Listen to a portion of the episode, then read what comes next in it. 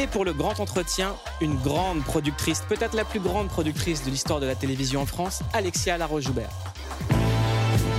Bonjour Bonsoir Alexia, bienvenue dans Clic. Ça va bien?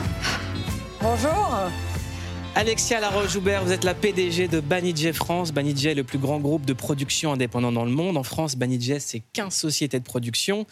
Parmi les émissions, il y a Colanta, Fort Boyard, TPMP, 28 minutes, la Star Academy, encore Taratata. Et n'oubliez pas les paroles. En gros, vous produisez aussi bien 28 minutes qui est en ce moment sur Arte, ou TPMP qui est en ce moment sur C8. Je dois le rappeler, euh, Vivendi, l'actionnaire majoritaire de Canal+, est actionnaire de Banijay, et vous avez mis en avant la production dans l'inconscient du collectif. C'est-à-dire que moi, euh, plus jeune, je regardais la télévision, et je vous ai découvert avec ce mot qu'on entendait dans toutes les émissions, la prod. Alors c'est quoi la prod? Oh, c'est quoi la prod? C'est quelqu'un que certains candidats veulent affronter. Et c'est pour ça que j'aimais bien ça. Euh, et en télé-réalité, j'ai beaucoup joué avec ça. C'est-à-dire l'idée d'avoir euh, cette sorte d'esprit qui, soi-disant, manipulerait tout et qu'on veut affronter parce qu'on pense qu'on est meilleur que lui. Euh, donc ça, c'est le fantasme, ça, c'est le mythe. Et après, la réalité, c'est beaucoup plus opérationnel que ça. Donc la prod, bah, c'est tous les gens qui sont derrière et qui font qu'on est joli à la télé et qu'on raconte des choses intéressantes et que voilà, on essaie de gagner notre vie. C'est quoi une journée type d'Alexia Laroche-Joubert? C'est quoi votre métier? Oh, C'est une bonne question, ça. Déjà, parce que c'est un nouveau métier. Donc, dans mon nouveau métier, c'est beaucoup. Alors, c'est rencontrer beaucoup, beaucoup de gens. Euh, c'est épauler les producteurs quand ils ont des doutes. Euh, c'est trouver des, nouveaux business. C'est évaluer euh, les évolutions de marché. c'est rendre des comptes à mes actionnaires. Ça, ça prend pas mal de temps. et c'est ce qu'on appelle, alors un mot du M&A, c'est-à-dire quelquefois faire des acquisitions de sociétés qui vont nourrir voilà, le, portfolio de nos, filiales. Vous êtes une des femmes les plus puissantes de ce milieu? Est-ce que c'est une fierté pour vous? Parce qu'il y a finalement très peu de femmes à votre niveau, même pas du tout. Quand on regarde dans le monde entier. Oh, dans le monde entier, il y en a. Pas des masses quand on voit la taille du groupe que vous dirigez euh, je, Ouais, je m'en rends pas compte. Alors, c'est le, le, mot fierté est très loin de moi. En fin de compte, c'est un mot, bah, même limite, qui me, fait, euh, qui me met mal à l'aise. Euh, c'est comme quand on me fait des compliments, je me sens, mais euh, en fin de compte, c'est comme si on me foutait trop de pression. je pense que c'est aussi parce que, ce que je dis souvent, quand vous avez une mère qui est grand reporter de guerre, qui va sur des terrains de guerre et qui voit des choses qui sont extrêmement violentes, vous relativisez un peu quand même votre positionnement. Donc, ce c'est pas une fierté. Je m'aperçois que c'est une réalité, en revanche. C'est qu'il y a peu de femmes qui arrivent à ce niveau-là, mais est-ce qu'il faut Enfin, c'est beaucoup de sacrifices aussi. c'est votre maman qu'on voit dans l'écran, ah, Martine ah, joubert Elle était grand reporter de guerre. Euh, petit, on lisait Martine à la plage, Martine à la campagne. Vous, c'était Martine au Liban, euh, Martine en Palestine. Ouais, euh, c'était Martine, en Afrique du Sud qui m'a fait vivre la plus grosse émotion de ma vie. lors de la sortie de Mandela, elle est au Cap et elle m'appelle d'une cabine téléphonique. À l'époque, il n'y avait pas de téléphone. Et elle, elle, me fait écouter la liesse populaire avec la sortie de Mandela. Et je pense que ça, voilà, c'est quelque chose d'extrêmement émouvant pour moi. Est-ce que ça rend seul d'avoir une maman qui est tout le temps sur le front? Et d'avoir des nouvelles de sa maman quand on met la télévision non, parce que j'avais une mère qui était euh, très présente avec les téléphones satellites. Alors, elle vous appelait de façon très occasionnelle, parce que ça coûtait très cher à l'époque. Et alors, elle était très marrante parce qu'elle me posait des questions. Bon, alors, tes devoirs Et alors, euh, donc, t'as reçu la salopette que je t'ai commandée? Enfin, c'était des conversations de maman à enfant. Euh, je pense qu'elle avait elle-même besoin de s'extraire de la violence qu'elle vivait et de se reconnecter avec le quotidien de ses enfants. À l'époque, la télévision, c'était pas la même chose. C'était un endroit de tous les possibles avec un développement unique de l'imaginaire. Pour vous, c'était quoi la télé dans le salon? C'était l'endroit où travaillait votre maman? Alors la télé, c'est plein de souvenirs. Déjà, euh, c'est ma plus grosse bêtise. Euh, quand j'ai 10 ans, je vais à Cognac G, qui est donc l'ancêtre euh, de, France 2. Et je vais. Il y avait des grosses bobines de films. Et je me dis, oh, ça a l'air drôle. J'ouvre la bobine. Évidemment, la bobine saute. Donc le film saute. Et c'était l'ouverture du JT de 20h. Et depuis, Jean-Pierre Elkabach, qui nous a quittés, avait interdit aux enfants de, de rentrer dans les régies. Donc pour moi, c'est beaucoup ça la télévision. En fin de compte, c'était une zone de jeu, c'était une zone d'exploration, parce qu'elle m'emmenait souvent dans les euh, post-productions, quand elle montait ses reportages, et même quelquefois, elle se servait de moi pour me mettre dans des petits films. Euh, donc ça, c'est la première chose. Et la deuxième chose, ça a été une zone d'exploration et comme beaucoup, d'une fenêtre sur le monde. Et moi, j'ai regardé surtout beaucoup, beaucoup, beaucoup, beaucoup de films. parce que mon papa avait une énorme, euh, avait beaucoup de, de, de, de, tapes, de, VHS, de cassettes, et je dormais dans le salon quand j'étais chez lui. Et donc, la nuit, je mettais toutes les VHS. Votre papa a écrit un livre sur le fait d'être très bien né et de devenir désargenté. Racontez-moi l'histoire. Ah, il a écrit un très joli livre qui s'appelle La vie à l'envers, où c'est pas facile d'assumer le déclassement social euh, en France. Et ça, c'est un des, sujets qui me, touche énormément. Euh, mon père était un grand publicitaire. Il avait géré le plus grand budget de la publicité française, qui est Renault, qui est même le, plus gros budget euh, quasiment mondial. Et il a fait des choix de vie, probablement parce qu'à l'époque, on ne disait pas qu'on pouvait être en dépression, qui l'ont amené à, refuser certains jobs et tout ça, voilà, d'échec en échec. Et il s'en est sorti en écrivant un livre, parce que d'un seul coup, il est devenu écrivain. Euh, et euh, ça a été extrêmement courageux, donc maintenant il va bien. la France est merveilleusement bien faite, c'est-à-dire qu'il a touché sa retraite. mais c'est vrai que pendant de nombreuses années, il y a eu un rapport qui était complexe, c'est que là, j'étais l'enfant de mon père dont je m'occupais. Et donc il fallait garder cette position d'enfant, lui laisser être un père, tout en ayant une relation financière qui était un peu complexe. Vous étiez déjà productrice de la vie de votre papa? Alors, je la produisais pas. Il, s'autoproduit beaucoup. J'aurais bien aimé quelquefois la produire, je vous cache pas. Ça m'aurait évité quelques problèmes.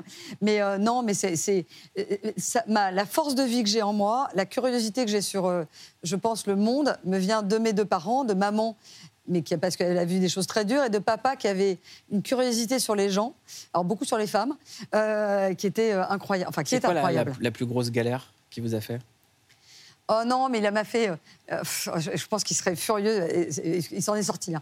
Mais euh, un jour, j'avais pas les moyens de lui acheter une voiture, donc je lui avais dit on va s'acheter un scooter. Et on va dans un magasin de scooters. Et donc moi, j'avais pas d'argent pour lui acheter un 80. Et donc je lui ai acheté un 50. Et il était, il pestait à l'extérieur du magasin en disant mais t'imagines, tu me traites comme un ado. Mais je lui dis papa, j'ai pas l'argent pour t'acheter un 80. donc voilà. On reste dans l'enfance. On aime bien demander à nos invités une image qui a marqué leur enfance, c'est la Madeleine de Click. Allez, c'est parti, jingle. Alexia Laroche-Joubert, vous avez choisi ça en Madeleine de Click. Au pays de Candy, comme dans tous les pays, on s'amuse, on pleure, on rit. Il y a des méchants et des gentils. Et pour sortir des moments difficiles, avoir des amis c'est très utile. Un peu d'astuce, d'espièglerie, c'est la vie de Candy. Candy s'en est sortie grâce à ses amis. Vous aviez des amis, vous, quand vous étiez enfant? Alors moi, j'étais, euh, euh, je, suis devenue un être extrêmement sociable, probablement parce que j'ai eu peur de la solitude. Euh, et, j'ai, maman me dit que quand j'étais petite, le premier mouvement que je faisais quand quelqu'un arrivait vers moi, c'est comme ça. Donc je pense qu'instinctivement, je devais être assez violente et assez hostile euh, à l'autre, ou en tout cas apeurée. Et, euh, et, puis, à un moment, je me suis retrouvée euh, chez ma grand-mère qui vivait dans les Pyrénées, dans un petit village. À côté de Lourdes Ouais, exactement, Je laisse gazost Et je pense que j'ai eu besoin d'être au contact des gens. Alors, j'ai pas, la solitude est quelque chose qui me fait absolument pas peur. Mais j'ai quand même besoin d'aller voir des gens. Donc je, suis dans un paradoxe euh, un peu particulier. C'est-à-dire que je peux je sais parfaitement la maîtriser parce que je l'ai vécu, mais j'ai besoin de, j'ai besoin d'aller au contact. Est-ce que c'est pas paradoxal d'avoir connu la solitude enfant et d'être devenue la patronne des télévisions et des émissions d'enfermement? Alors je dis toujours que euh, trois métiers que je voulais faire, je voulais être, euh, enfin, j'ai fait, j'ai fait des études pour être flic. Donc je voulais être flic, je voulais être réalisatrice et je voulais être psychologue. Et en fait, compte, j'ai enfermé des gens, je les ai filmés, je les ai observés et disséqués dans leur comportement. Donc au final, j'ai plutôt réussi euh, ma carrière là-dedans. Vous avez reçu votre première fiche de paye à 16 ans. Vous en avez 53 aujourd'hui. Il y a combien de zéros de plus? Oh bah, À l'époque, on parlait en francs. Euh, donc il y a même des multiples. Euh, je gagne très bien ma vie.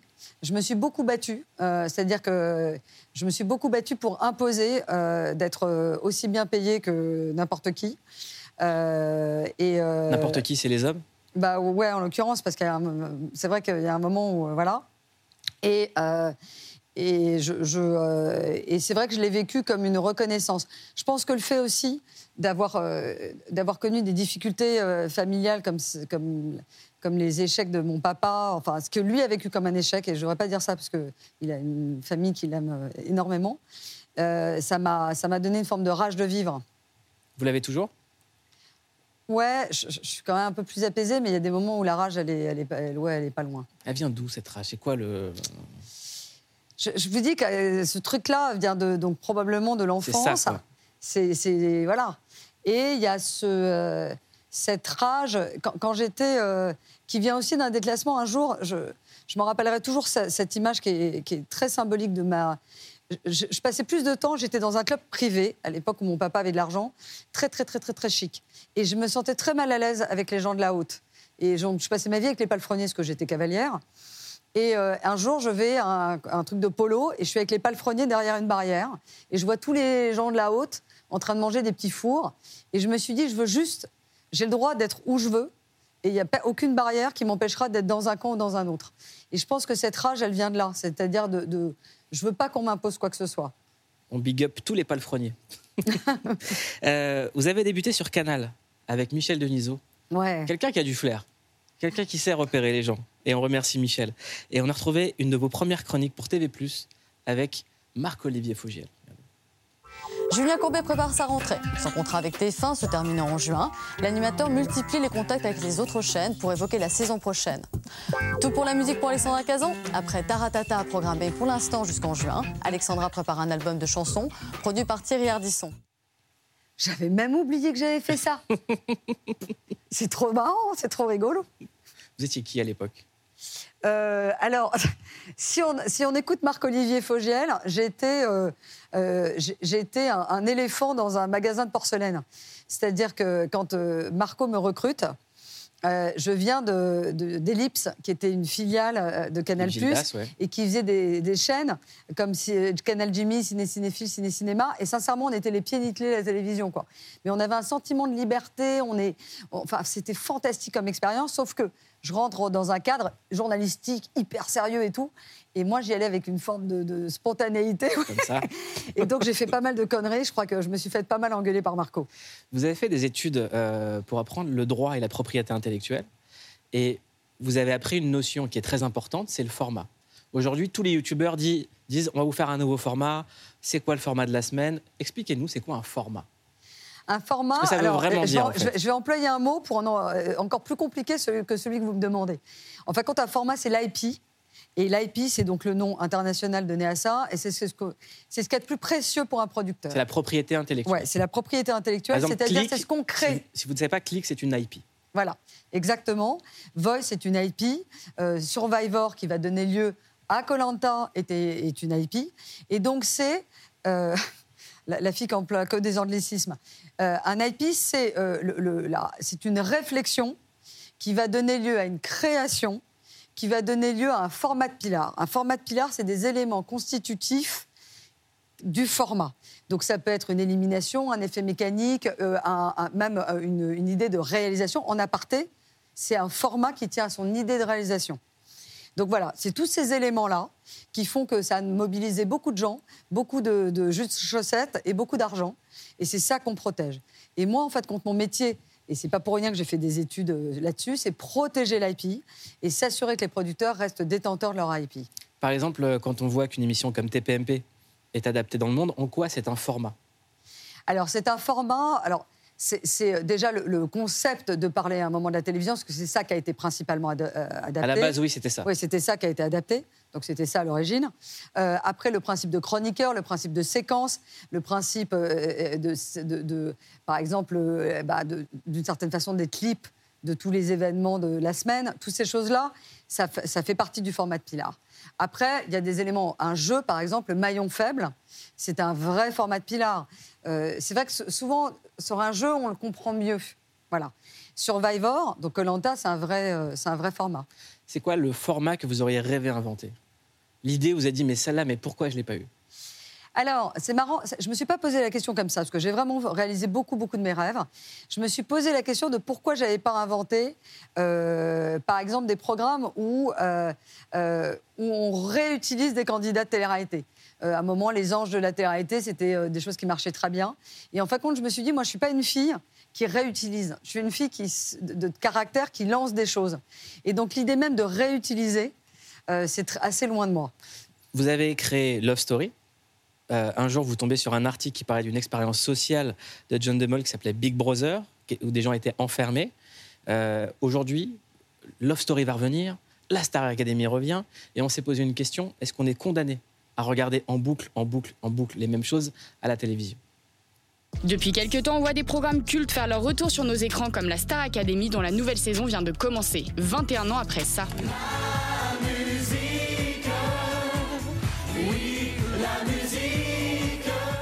Des émissions cultes de plus en plus nombreuses à faire leur comeback, et même si on ne sait pas encore à quoi ces remakes vont ressembler, on trépigne déjà d'impatience. Ici la voix.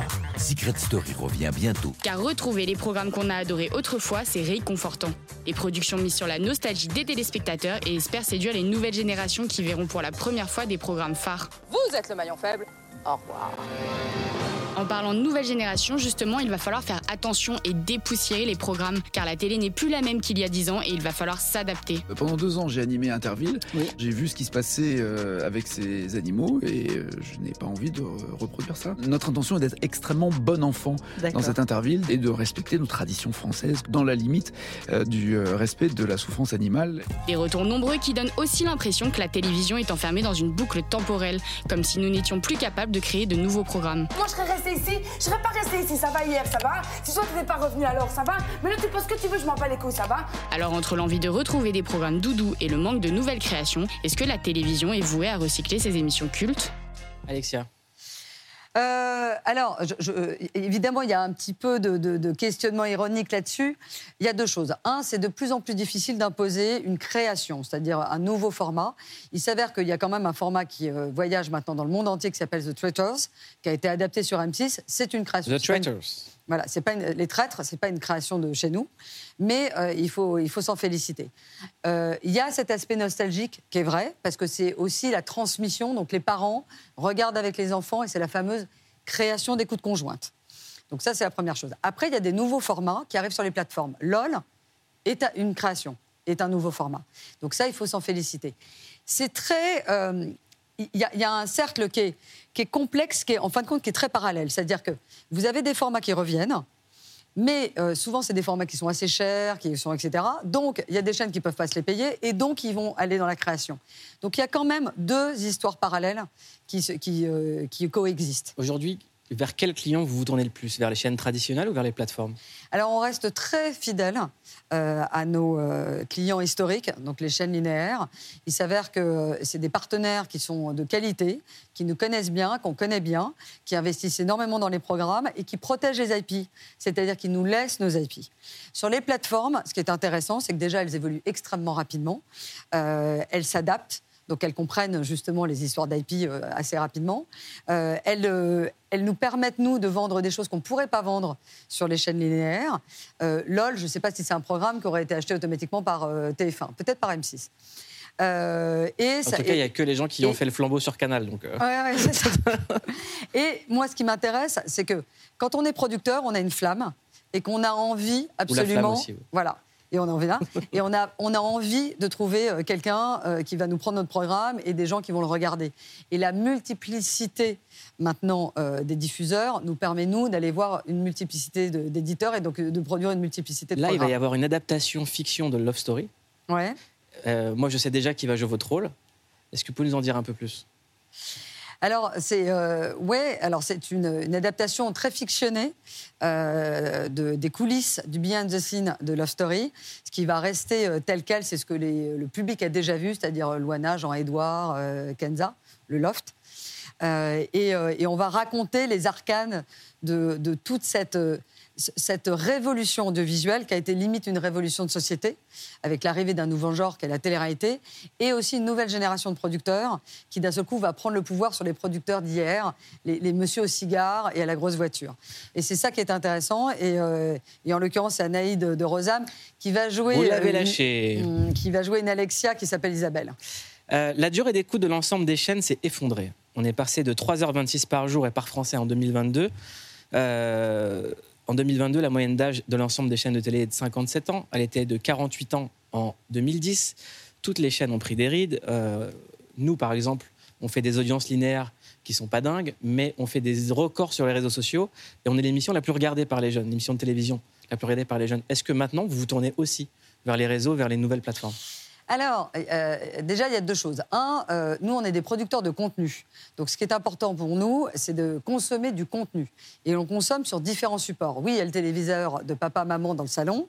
Il y a vos écrans euh, à vous, il y a votre téléphone, il y a les réseaux sociaux, il y a YouTube, etc.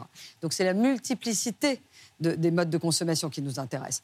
Donc après, ce qui est important pour nous, c'est qu'on crée des événements, souvent, et, et d'ailleurs c'est ce que TF1 fait, avec la Starac qui arrive en linéaire, ça crée l'événement, ça profite des moyens financiers. De la télévision bah parce que ça, voilà, euh, et de la publicité. Donc on peut produire des gros programmes on regarde qui après sont relayés partout. On regarde plus la télé à la télé. Non, mais d'ailleurs, mais moi je la regarde. Alors moi j'ai encore une télé euh, dans mon bureau. J'ai demandé d'ailleurs une télé dans mon bureau, il n'y en avait pas avant. Euh, et donc on la regarde encore sur le téléviseur. Et après il y a certains événements, et on sait très bien, où les grands événements sportifs, ils sont regardés devant la télévision tous ensemble. Alexia Laroche-Joubert, vous êtes dans Click, vous avez produit de nombreuses émissions, on vous a demandé quels étaient les moments qui vous ont le plus marqué.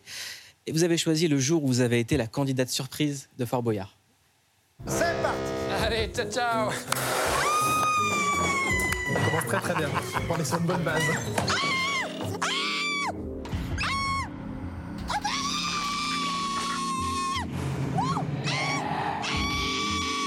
Mais c'est rien, c'est rien Elle est tellement en boucle Qu'est-ce qui s'est passé?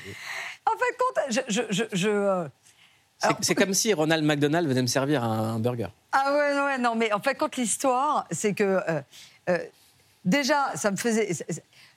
Je devais, en fait, quand gagner le concours du plus gros cri, parce que Jarry était le premier. Et je me suis dit, je vais le battre. Beaucoup d'infos. Voilà. Et donc, eh ben, j'ai crié plus fort que lui. Le moment qui vous a le plus fait rire euh, dans les émissions que vous avez produites, c'est dans Colanta, quand Joseph, un des candidats, a éteint le feu. La déception de Joseph se mue en colère froide. Il veut se venger et éteindre le feu, un acte inédit dans toute l'aventure Colanta.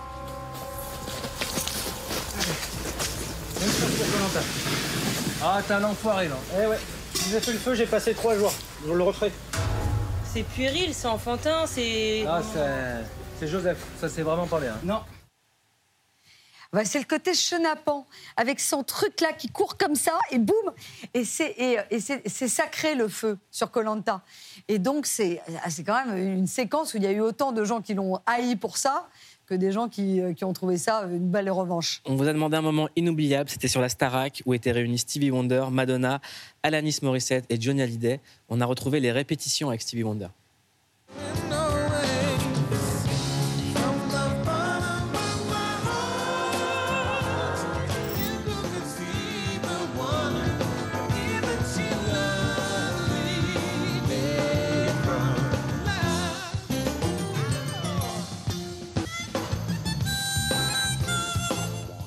Vous dites que c'est impossible maintenant de les faire venir, les stars US, sur des shows comme ça. On, en, parlait avant l'émission.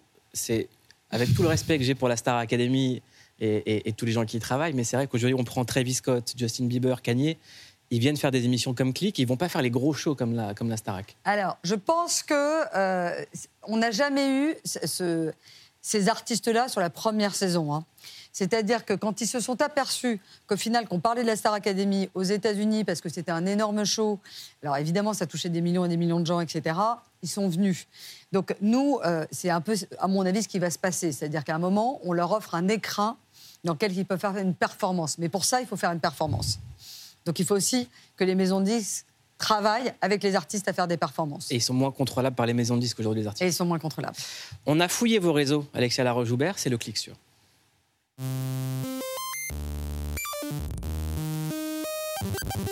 On a cliqué sur vous, Alexia Laroche-Joubert. Et forcément, on a vu la bosse de la télé. Bonjour, je sais pas si je suis dans le cadre. Celle qui a une bannière X hyper fournie et un LinkedIn aussi rempli que celui de tous les employés de la rédac de Click. En cliquant sur vous, on a vu les productions pour lesquelles vous travaillez, comme Colanta, Fort Boyard, Miss France et plus étonnant pour une agence de voyage. Mais on voit aussi vos recos et vos sorties en mode reporter, dans des endroits d'exception. Bonjour, on est au festival de Vierzon. Par contre, quand vous allez à un concert, faites gaffe, il y a de la musique. Du coup, quand vous parlez, bah, on vous entend pas. Pareil en bateau, et avec du vent, bah, on comprend pas des masses. Et forcément, le lendemain en interview, bah on n'a plus de voix, voilà. Je suis désolée. Oui, vous avez mais une j'ai voix. perdu ma voix. Mais derrière la chef d'entreprise, il y a aussi un passé trouble. Non, car si vous pensiez que le plus grand crime d'Alexia, c'était d'avoir fait de Jean Pascal ou de Georges Alain des chanteurs, And he's the man on the disco playing sexy motherfucker. Billy Jean. And he's the king right under the Madagatanga. No, God Eh ben vous n'y êtes pas du tout. Il y a bien pire. Hein. Alexia Laroche-Joubert, plus jeune, était connue sous le nom de l'exterminatrice de Tétard. Un vrai drame, hein. c'est qu'à un moment, j'arrive voir mes tétards. Le jardinier avait enlevé les tétards du bassin. J'ai marché sur mes tétards. Mon Dieu. Ouais bah du coup on retire tout ce qu'on a dit sur Georges Alain et compagnie. Qu'est-ce qui se Je passe suis sur vos réseaux pourrie sur les réseaux. Et je passe mon temps à me faire insulter sur mes filles. Mais arrête de te prendre comme ça, prends-toi comme ça. Je, pff, je trouve ça trop compliqué, quoi. Alexia, un format que nous a amené Kanye West. Il est venu dans ce plateau, il a dit on va mettre un compte à rebours. Et avec le compte à rebours, vous allez faire une interview. Vous allez avoir une minute, un maximum de questions pour un maximum de réponses. Allez, c'est parti. Si vous deviez remonter dans le temps, vous iriez où et pour faire quoi? Oh, j'ai pas du tout envie de remonter dans le temps. J'aime que le futur. Quelle addiction vous voulez surtout pas arrêter? Raté Une addiction? Arrêtez, arrêtez. Putain, j'en ai pas. Sincèrement, mais je dis heureusement que je baise, hein, parce que sinon je suis une fille hyper chiante. C'est quoi, la, quoi la dernière fois où vous avez pleuré? Je pleure tout le temps au cinéma. C'est quoi le cauchemar dont vous souvenez tout le temps? J'ai pas de cauchemar. vous auriez, voulu, bien. vous auriez voulu avoir quel prénom? Bah, Alexia, ça me va assez bien. Qu'est-ce que vous savez faire de vos mains? Vous voulez vraiment que je réponde à cette question? Bah, Oui. Passons à, le- à la prochaine. Euh, si on vous offre un détective privé, vous enquêtez sur qui? Oh, sur mon ex-mari. Quel est l'être qui vous manque le plus sur Terre? Euh, le père de ma fille. Dans quelle époque auriez-vous aimé vivre? Moi, je crois beaucoup à, à tout ce qui est cyber euh, et, et transhumanisme, etc. Donc vraiment dans le futur. Si on vous offre un membre en plus, vous voulez quoi Où? Un membre? Un, un- un- un truc Je sais pas, des, euh, une tête? Merci beaucoup Alexia pour cette réponse. C'était Alexia Laroche-Joubert dans Click. Ça s'est bien passé Merci, hein. Merci C'était à vous. très agréable. Merci. Passez une excellente soirée, soirée sur Canal. Tout de suite en aparté. Et éclatez-vous bien. Écoutez-nous partout en podcast et sur MyCanal. Bisous. Bye. Life is good.